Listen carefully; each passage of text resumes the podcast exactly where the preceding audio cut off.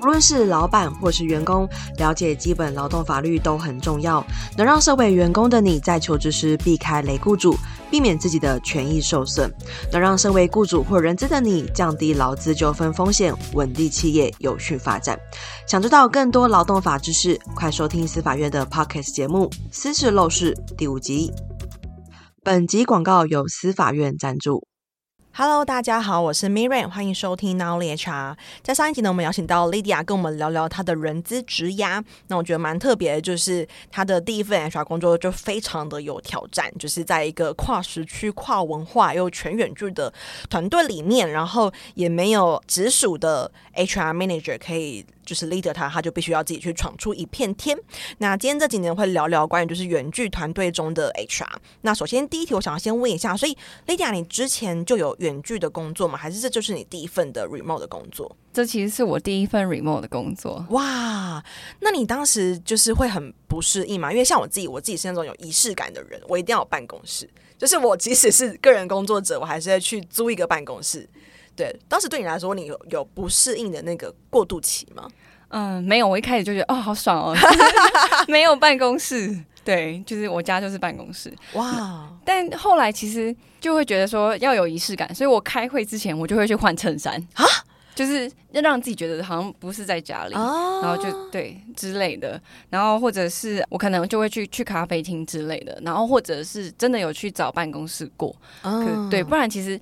一直全远距，应该说，其实大家会以为远距就是在家工作，work from home。可是其实他不是 work from home，他只是找一个在公司，对，他只是找一个最适合的地方工作。对对，嗯。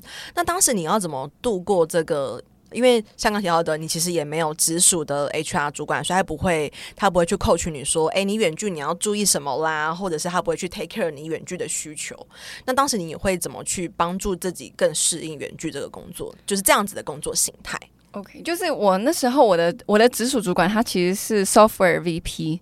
然后其实这个组成也很奇怪，只是因为我第一个我的他们找我的目的是 build 一个亚洲 team，那亚洲 team 都是 engineer，所以他就是很理所当然的是我的主管。那第二个就是他其实 quarterly 都会 visit 台湾，所以他所以其实我们还是见得到面，然后我们在美国也有见面。然后第三个就是他也知道说哦我没有远距的经验，所以他会特别的帮助我，就是如果我们我们每个礼拜会有一个 one on one，他就会问我说哎你你遇到什么问题，我可以怎么样帮助你？然后再来一个，就是我们有一个 Notion，我会把每天的东西写上去，工作日志的概念。然后他有空，他就会回我。Oh. 然后我就觉得哦，好像不错。然后另外一个是，呃，虽然是全远距，但是我们台湾也有工程师，我们会定期的吃饭。然后我就是，我其实这一年我飞了办公室三次。然后其实就是，如果我我我今年飞的时候是我刚好换主管，然后我觉得我需要磨合，然后我也很久没去了，然后可能就是把自己拉回去那个办公室的空间，然后我觉得这个大概是我解决的方式。嗯，对，哇哦，所以听起来就是我你这样子，你你飞三次，那你等于你要调三次时差耶，啊、还 感觉就很辛苦。没有没有没有，对我觉得调时差是真的对我有年纪的。会有一点辛苦，但、嗯、但其实我觉得每一次去都会觉得很很就是很兴奋，嗯、所以我觉得那个辛苦就都还好，而且可以碰到原本人同事本人。对对对对对，对我我记得就是我们去年十二月的时候，我们安排了柬埔寨的同事来台湾，因为其实柬埔寨是不能来台湾的，不能，他没有那么容易，他要公司就是公司有邀请函啊，然后他要有去过韩国或是日本的签证。啊，如果没有，他就要先飞胡志明市的那个领事馆，啊、我不知道是不是领事馆，反正他就是要先去那边办，所以就很种种的麻烦，然后我们就把他弄到台湾了。啊、然后后来他那时候就见到我。见到他的主管，然后我就觉得好像在演 电影，没有，好像主管觉得有一个真人走出来，哇，对，好特别哦。那那你你刚刚说到说，像你会有个 Notion，然后去记录你的工作日，所以你平常每个礼拜的 one one 会在什么时间点发生？因为你等于你跟美国是完全颠倒的耶。对对对，嗯，我主管其实很好，他我的 one on one 大概都会是在礼拜二，就是他的礼拜一，我的礼拜二早上十点。所以是他晚上七点之类。他有时候、哦、呃在加州或在德州不一定。嗯，对对对，他蛮会配合你的时间。对对，他蛮愿意的。Wow, 那说到开会的话，那你们团体开会的时间，你们会怎么去抓？或者是像这种 remote，你们会有？无意义，就是也不能说无意义，像台湾有很多无意义的公司会议嘛，就是台湾会很多那种，哎、就是哎、全公司都要到什么大会议室集合，然后就是即使你不是这个，就是比如说讲一下业绩，然后跟你无关，你还是要去听。Remote 也会有这样子的会议吗？我觉得新创其实比较少这种。不需要花时间，因为我们就没有时间了。然后我们大概会有一个月会有一次的 all hands meeting，那就会请各个主管来报告说我们现在的 revenue 是多少啊，然后我们的 firmware 更新到第几版啊，然后大家需要帮什么忙啊，然后奖励一些员工，鼓励一些鼓励一些员工等等的。那对于我来讲，我那时候也想说，哎，我怎么只有一个 one on one 的会议，然后我就没事了。我一个礼拜可能就是 one on one，然后再来就是那个一个月的 all hands meeting。那其他的事情就是，我就自己，因为我还是要顾所有的员工，我就说，我就跟我主管说，我觉得我有必要跟每一个人进行 one on one，所以我就是找每一个人定期的 one on one。对，然后，所以我们其实没有太多的会会议。哦，对对对。那像你刚刚说到这个，就是每个月会有一次 all hands 这样子的会议是。全世界各地的人都要参加吗？对对对，他们没有得选。哇，那这个时间会怎么去？这个时间是在台湾的早上八点。哦，对，哇，那你们是透过像是 Google Meet 这样子的？我们用 Zoom。哦，对，哇，那当时如果是这样子的话，那。呃，想当然一定是全英文的一个会议，对，OK。所以那当时这样子的会议，在以以时区来说是台湾早上八点，嗯，那有比你更早，像你说越南就是七点嘛。哇，那他们也都是会准时出席，因为一个月一次而已，然后是一个大家可以见到大家的日子。哇，对对对，所以我们最早是从柬埔寨跟越南的七点，到最晚的就是纽呃缅因州的晚上八点，缅因，然后委瑞内拉跟智利的八点。哇，那在这样子的会议当中，就是有需要特别做什么，让大家是比较。一致的吗？就是会变成说，因为第一个大家可能也很陌生，然后可能大家是就听听而已，还是会需要互动。我们一开始就是之前之前的话，我们会有一个三分钟的破冰游戏。哇！对，但是我就觉得三分钟我们有四十个人要怎么破冰？然后有时候你就被 Q，然后大家都不熟，不谁不敢 Q 谁之类的，或者是因为有些同事的英文真的没有这么好，嗯，然后我就觉得这这其实只会造成恐慌而已。嗯，然后我就跟我老板说，我觉得破冰不如做 team bonding，破冰可以把它移掉，然后我就把它改成 HR announcement，然后我们这个月要做什么事情，然后破冰的部分就移到就是我再找一个时间，每一个月一次的 team bonding。哦。哇，原来如此。那如果以每个月一次的 team bonding 是全公司的吗？还是也是某地区某地区你分组聚会这样子？我们第一次是全公司的，然后那时候参加的人没有很多，因为其实美国就是一个。我可以不参加，我，嗯，我不爽，然后就是我没有时间，所以后来我就想说，好，因为我的目的不是，我的目的是希望大家可以认识彼此。嗯，那我觉得如果是因为他们有跟我反映说是时间的关系，所以那我想说，那我就拆成亚洲跟美洲，嗯，这样子的话时间就会比较好安排。嗯，对。那在这样子的 team bonding 的活动当中，像你刚刚提到的，可能有些人他的可能英文真的没有那么好，那要怎么去进行这样子的活动呢？好，就是我会让他们先准备，比如说，比如说破冰游戏是那种很临时的机制游戏，大家就会很紧张。那我就改成说，因为我的目的是要让大家了解。大家，所以我记得是五月的时候，越南诶，四月还是五月的时候，越南跟柬埔寨有放假，然后我就四月我就请柬埔寨来介绍他们的新年，然后他们做了什么事情。哦、然后我记得越南那时候是南北南北越的统一，嗯、然后他们怎么样纪念等等的，所以他们有准备的时候，他们就会讲的很好哦，对他们就会更投入。然后或者是我有另外一个游戏是。就是 Who is who？我就让大家放小朋友小时候的照片，然后去猜谁是谁。哇！然后为什么？然后或者是因为我们大部分都是 engineer，然后他们就很喜欢那种逻辑游戏，嗯，所以我就让他们玩那个海类似海龟汤的黑暗游戏，就是就是。这个故事，然后你要猜为什么？为什么这个人死掉？然后或者是哦，我给你们看五秒钟的影片，然后请问这里是哪里？然后会有累积分数，他们就会很投入。对对对，哇，通常这样子的活动，它会一个小时，半个半个小时哦，这么短？对对对，可是要做很多事情哎，没有没有，一次就一个哦，一次就一个。对，可是每个月都会有这样子一个小活动。对，然后另外一个就是，比如说大家要闲聊的时候，呃，有一个有一个 platform，它叫做 Gather Town。嗯，对对对，我就是我只要就盖了一个，我就弄了一个，然后有空我就上去，然后就会问我同事说要不要进来，然后就开始聊一些待比较久的，他我就会跟他介绍说，哎，这是谁是新来的啊？然后他们就会 share 一些以前公司的故事。哦，对对对，哇，那我也想知道，所以这个 Gather Town，你有做一个你们办公室的。办公室就是我没有设计，反正就 反正就反正就他就他一个空间，然后大家就会自己放自己要什么，就会弄得很 很好笑。因为我看到有一些蛮多远距的公司，他们真的会在 Gather Town 做一个。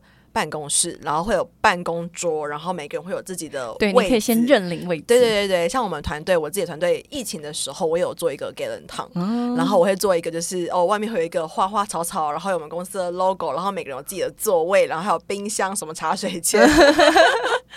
哇，那如果是以这样子来说，所以你们远距的话，因为刚刚说可能你在 Gather Town 里面会跟大家介绍说这是新人什么的，那你们远端的 onboarding 也是你要。Onboarding 嘛，然后上一集你提到说，因为刚好你那一次你 onboarding 第一个礼拜，你刚好是飞美国，所以你在当地帮他们做了 onboarding。对，那如果是你在台湾，然后如果是像是越南的员工，你要怎么帮他做 onboarding？我可能就是是就是线上，然后我记得我进去之后，我就设计一些桥段，是让他可以跟更多同事互动的 onboard，他会比较有意义。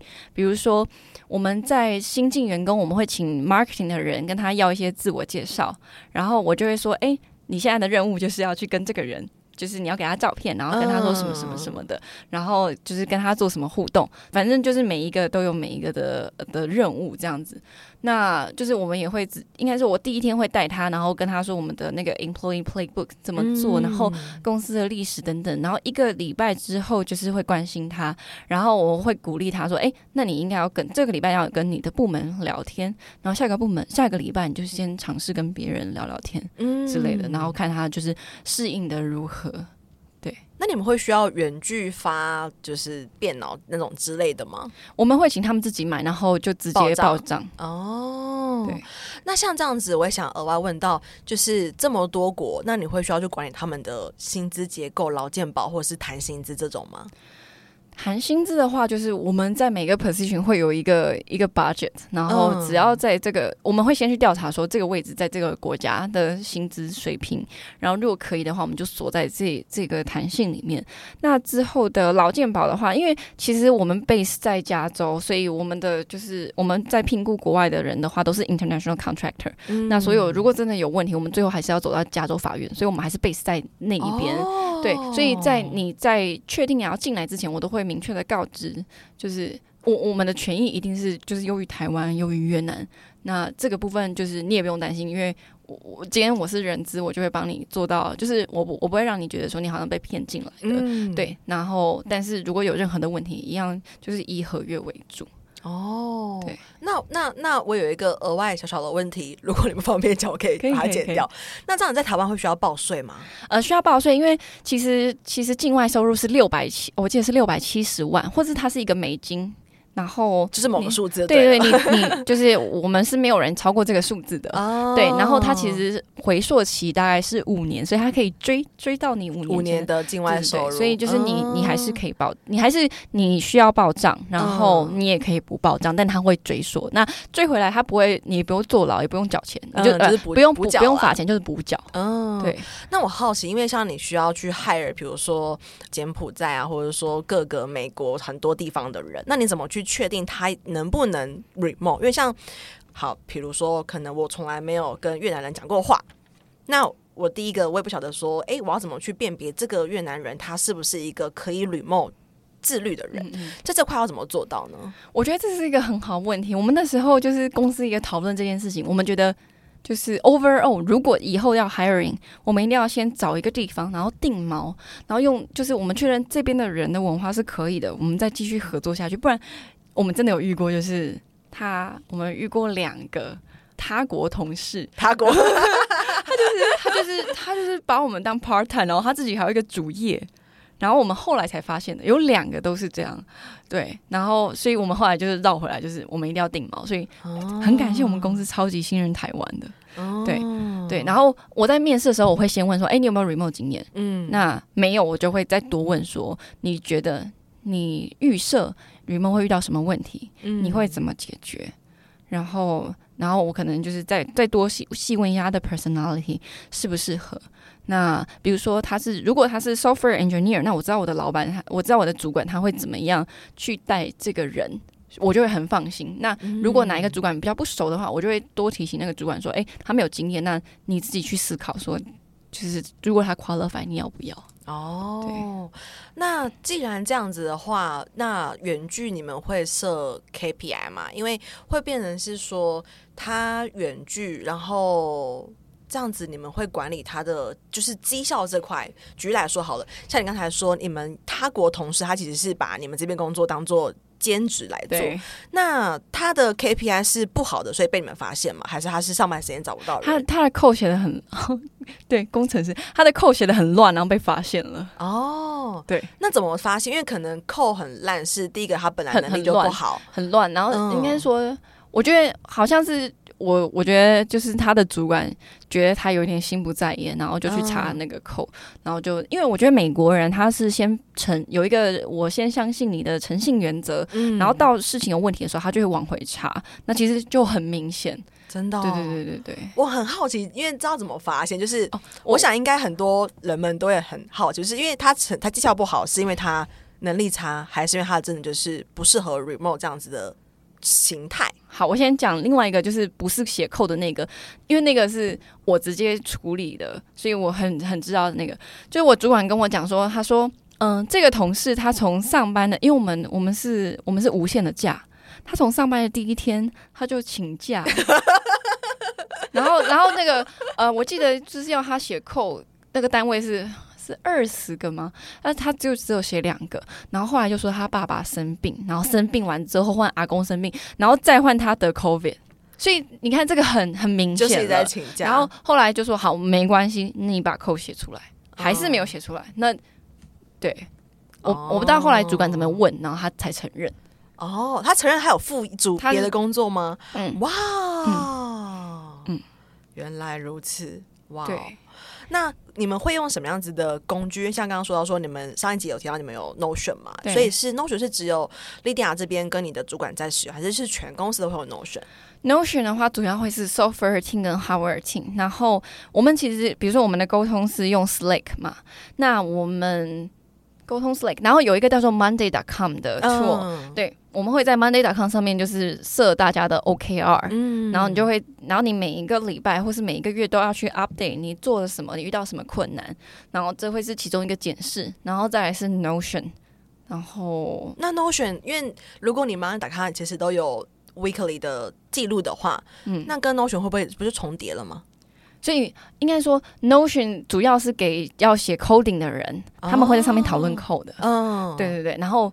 我我老板会让我用，是因为就是他就是软体工程师，然后他就想说我可以试试看，我 我是觉得还不错。然后后来呃，我我总共有两个老板，第就是后就升迁之后换另外一个 C、嗯、就换成 CEO。那我第一个老板他是让我用 Notion，第二个是用 Monday.com。哦，对对，哇，那 HR 这边需要去替他们的 OKR 做一些什么样子的？呃，收集或是处理的作业吗？嗯，我们大概就是我们针对主管的话，我们每一个 quarter 都会在 quarter 来到的前两个礼拜，请主管把 OKR 写好，然后就是 HR 会跟着两个 co-founder 一起去听他们所有的 OKR，然后三个都同意之后，我们就会以那个 OKR 为主，然后请这个主管把这个 OKR 分给下面的人，然后让大家去 share，就是进这个 quarter 的目标。哇，那在远距这件事情上，因为像刚才要说，你们其实会检视他的 OK 啊，然后他平常如果工作很长请假，其实也是一个他不适合远距的嗯征征兆。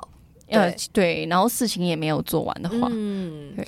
那通常你们会给他多久的，就是观察期呢？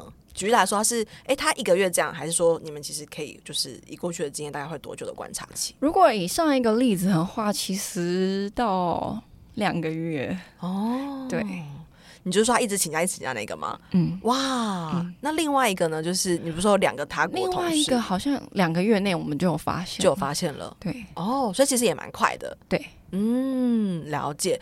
那我蛮好奇，因为其实像你刚刚说到说你们会有越南的同事，然后越南是亚洲，然后美商又是比较低语境，就是比较直接的，所以我会好奇，那要怎么样让可能这样子差异很大的团队，就是要怎么样做这样子的跨文化的企业文化的建立？OK，好，嗯，我觉得文化这件事情它其实算是蛮复杂的，而且我们就是公司有这么多人，这么多种的文化，所以我们就要先让他们知道说，哎、欸，我们公司的 core value 是什么东西。嗯、那我们其实就是 transparent，这是第一个。然后第二个就是美式的文化，就是我觉得比较正向的。那我们可能就是会鼓励。员工发同事发言，嗯、然后只要亚洲有同事发言，其实所有就是整个 Slack 上面就会就是会有一些互动啊，我觉得这个很好。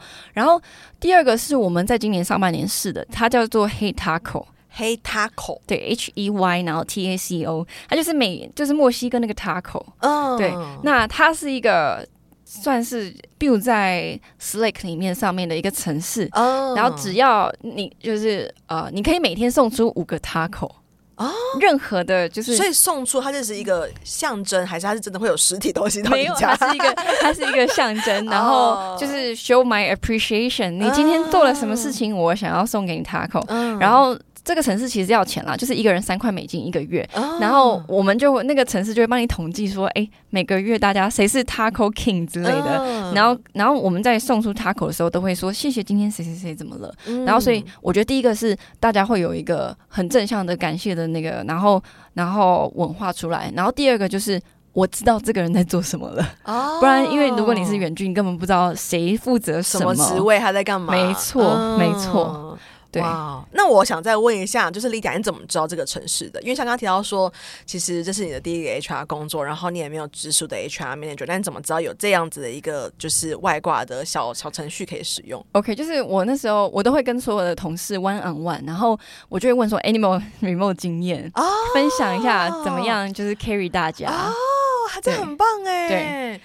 所以是从别人的可能之前的公司，然后听到的，没错。哇，我们里面有些游戏，也就是就是我同事推荐的哦。对，哇，那在你们团队里面，是多数的人都有 remote 经验吗？我觉得一半一半，一半一半。对，嗯、我我有一个那个秘鲁的同事，然后他就跟我说。当初我想说，我面试的这间公司是不是诈骗？怎么可能全 remote？然后我所以 Miu 也没有 remote 的文化，就很少哦，很少。哇，那我想额外聊，就是以你自己的经验，你哪一些呃国家是比较有 remote 的文化的？我觉得美国、加拿大就这两个，然后 还有吗？嗯，是不是其他地方还都是要进办公室？我觉得是，我觉得是，哦，我觉得是，呃，even 就是，我记得今年在年三月四月的时候，我我跑一趟美国，嗯，然后那一阵子就是美国开始大裁员，嗯，年初，然后我 remote 的同事不是我们公司的，然后其他公司就会自己自动自发回去上班，哦，就大家就会皮绷比较紧，怕被裁这样子，对对对对，所以我觉得 remote 这件事情就是。我我觉得现在还是没有到那么的普及，我觉得可能只有很新，就是新创有机会。嗯，对。那我最后我想要问一下 Lydia，因为其实你的经验非常特别，就是跨时区、跨地区，然后又没有办公室，所以以这样的角度来说，你觉得要 handle 这样子的团队？的你就是在这个位置上的人，需要具备什么样的能力？换言之，可能哎，我们某个听众他可能也接到了这样子一个 offer，就是跨时区、跨文化又没有办公室，对，就是这样子的位置的话，你觉得他的很重要的能力会是什么？我觉得很重要的能力就是不要怕有问题，嗯、然后有问题就要问人，一定一定会有办法解决的。嗯，然后这是这是第一个，然后第二个，我觉得心理素质要好，要可以被训练的很强。嗯，因为因为我觉得人资最难的事情是，他是同事跟主管的桥梁，所以其实有时候你不知不觉就会同事就一直说工资怎样怎样，你就会想说，哎，真的吗？然后好像是，嗯、那我心情也不好，我也我也好像撑不住了。嗯、可是就是记得我的前主管就跟我讲说，Don't be a victim, be a player。所以。就是你可以改变时事，然后你可以，你可以做出很多解决的方法，只要你换一个方式去看的话。所以我觉得，就是心理素质其实会被训练的很很好，然后不会那么的有情绪在工作上面。嗯，对，确实，因为你要面临到很多不同文化的人，他的方式跟习惯，然后沟通的可能那个就是讲话的这种态度，又会是完全完全不一样的一个情境。对，哇，wow，那我说我想问一下，就是你自己跟那么多国。你知道团队总共有几个国家的人？你有算过吗？我之前有考过大家，然后我忘记了。然后我算一下，我算一下，就是美国、加拿大，然后那个委瑞内拉、智利跟嗯秘鲁五个，然后台湾、中国跟柬埔寨、越南、越南九个，九个哦。对，那这些呃文化的人，不同国家的人，有让你觉得特别有趣或者是印象深刻的吗？我觉得南美洲的人都非常的热情，热情？非常非常，哦、对，就是他们会让你觉得活力很充沛，就是永远都很有精神，然后他们也都会。很热情的分享说，为什么我想要做这份工作啊？然后我超喜欢我主管，或者是 Lydia，我们下次可以玩 shooting game 吗？就是那种我们在美剧中看到的那种，对，就是对对对对对对。然后或者是我们在说哦，我们这个 monthly employee 是谁？然后他说 Yo，你会觉得哦，他们是真的很热情奔放。嗯、对，那我也好奇，就是这也是我延伸想要问，就是你面临到这么多不同文化，像是南美。种非常的热情，然后就是可能越南又是比较亚洲保守之类的吧，我猜的。嗯、那你要怎么去拿捏你的形象，或是因为像我们刚刚说的，说的就是不同 size 的公司，它的 HR 其实是不一样的态度。就即使都是我，但我在新创，我在大公司，跟我在可能不同的企业，虽然都是我，但是我其实会是呈现不一样的我。因为你会因为这家公司它需要什么样子的 HR，然后去变成就是那样子公司的 HR。对对，所以我好奇就是，那莉迪亚你会怎么去拿捏这样子的转换？就是我觉得在亚洲 team，我会让他们觉得说，你只要相信我。就是你做什么，我你你就做吧，对对对。嗯、然后美国那边就是我会让他们知道，说我了解你们的文化，所以不用担心。哦，对，所以还是以一个信任为呃、嗯、基础来做出发。对我，因为我有越南跟柬埔寨的同事来台湾，然后就是其实后来都还变得蛮好的，而且他们很愿意分享。就是像我越南的同事，他就会分享说他要帮他太太买什么啊，然后他太太刚怀孕啊，然后什么比较细的事情。然后我甚至有邀请我同事来我们家。就是参加我们家的活动等等的，哇，很不容易耶！因为通常远距大家就是聊公事，不太会聊私事。对，嗯，我记得我这时候那时候拿到工作的时候，我的主管他告诉我说，呃，他记得 Google Co-founder 是说希望同事也跟朋友一样，然后我其实也算是很同意这件事情的人，所以其实我的主管。到就是我们大家其实到现在都还是有不错的关系。然后我今天中午也跟我的两位前同事一起吃饭。哇，在台湾的，对对对对对，哇，太特别了。我觉得今天这集我收获非常多，就是因为真的很少听到有人资伙伴们在的岗位这么的特别。但我觉得这是一个很有趣，然后也很辛苦，因为等于你要在不同的时区工作，然后其实整个生活作息要非常愿意配合，然后才能投入在这样子的团队里面。嗯，我觉得对，就是你知道你自己要什么，其实你就不会觉得那些东西辛苦，你反而看到成果的时候，你就觉得很开心。嗯，对，今天这集非常棒。那如果你想对 Lydia 更多认识的话，可以去听我们上一集，他有分享他的学经验背景。那么下期见喽，拜拜，拜拜。这堂招募漏斗不只是课程，也是一套诊断招募绩效的工具。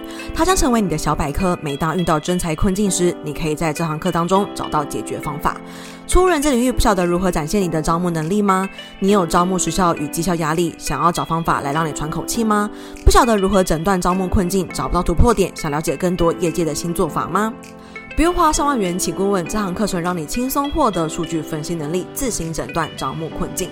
有一次模板让你马上带入工作应用，有课堂作业，透过实际演练，实际发现你的问题，有真人咨询解惑你的学习盲点，有课后认证肯定你的学习成果，带你迈向加薪之路。人小白、资深人资工作者、设置是、公司管理阶层，都可以通过这堂招募漏斗课程放大你的人资价值，不再单凭感觉解释，可以借由数据撑腰，顺利与主管、老板沟通，也可以通过数据分析晋升到管理层面，提前布局招募策略，提升你的工作成就。我是 Miran，掌握招募漏斗数据思维，让我在转职时加薪幅度高达六成。过往在企业内担任人资时，招募绩效也获得公司价值六位数的破格配股，甚至激发了招募团队的鲶鱼效应。我现在是一位人讲师，也是一位做好企业的人资顾问，辅导将近二十多家的企业，招募绩效都大有改善。主动应征履历量增加了百分之四十，到谈率高于百分之八十五，报道率甚至突破百分之九十五。我在二零二一年开设了第一堂招募漏斗的课程，至今已经累积了一千名的学员，课程获得将近四点八颗星的好评，众多学员因为招募漏斗成功加薪。经过两年的时间淬炼，收集了学员的学习问题与反馈。二零二三年，我大幅更新了招募漏斗课程，将内容全面升级。如果你是人资工作者，想要突破真才困境，大声的证明自己，或是想要提升工作能力，往 HRBP 迈进，那你千万不能错过这堂课程。